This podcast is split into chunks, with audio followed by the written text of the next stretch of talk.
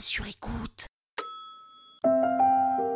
Tchernobyl, la, la, la série Tchernobyl? Non mais c'est quoi cette histoire?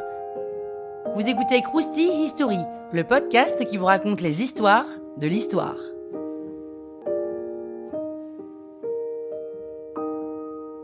Ah bah quand même, Tchernobyl, c'est quand même la catastrophe nucléaire la plus grave du XXe siècle. Lénine, la centrale nucléaire, c'est son nom, située à Tchernobyl, en Ukraine, explose en 1986. En gros, on veut faire un test pour vérifier que la centrale nucléaire peut continuer à fonctionner en cas de panne de courant. Le test est prévu le 25 avril au matin avec des opérateurs capés et qualifiés, mais l'exercice est finalement reporté au soir. Et là, du coup, c'est une autre équipe d'opérateurs qui est beaucoup moins expérimentée qui est en service. Et pour essayer de simuler une panne, les ingénieurs baissent la puissance d'un des réacteurs, sauf que en fonctionnant à mi-puissance, il y a une espèce de sous-produit qui s'est développé, qui s'appelle le xénon, qui agit un peu comme un poison pour le réacteur et qui l'empêche de fonctionner.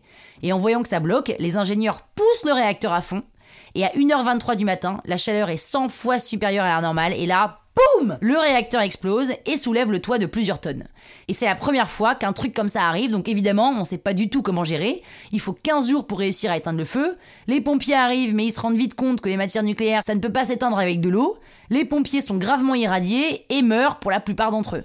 Cette histoire a coûté la vie de pas mal de personnes, les pilotes d'hélico qui ont essayé de projeter du sable et de l'argile pour éteindre l'incendie, les ingénieurs qui ont dû faire de la plongée pour vider les vannes, les 400 mineurs qui ont creusé un tunnel sous le réacteur, des opérateurs qui ont collecté des débris radioactifs, sans parler des 5 millions de personnes aux alentours qui ont été exposées à la radioactivité. 250 000 personnes sont évacuées de Tchernobyl en pensant revenir 2-3 jours plus tard. Que nenni pendant ce temps-là, l'URSS tente de cacher la catastrophe, ou du moins de la minimiser, parce que ça montre clairement les faiblesses du régime hein, sur le plan scientifique, mais aussi sécuritaire. Deux ans après la catastrophe, Valéry Legasov, haut fonctionnaire soviétique chargé des questions nucléaires, se pend après avoir dénoncé les défauts des centrales nucléaires russes. Elles étaient mal conçues à cause des difficultés financières de l'Union soviétique.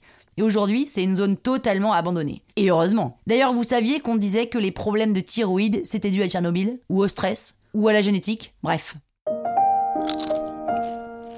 Croustille, hein La toile sur écoute. Planning for your next trip? Elevate your travel style with Quince. Quince has all the jet setting essentials you'll want for your next getaway, like European linen, premium luggage options, buttery soft Italian leather bags, and so much more. And is all priced at 50 to 80% less than similar brands. Plus, Quince only works with factories that use safe and ethical manufacturing practices.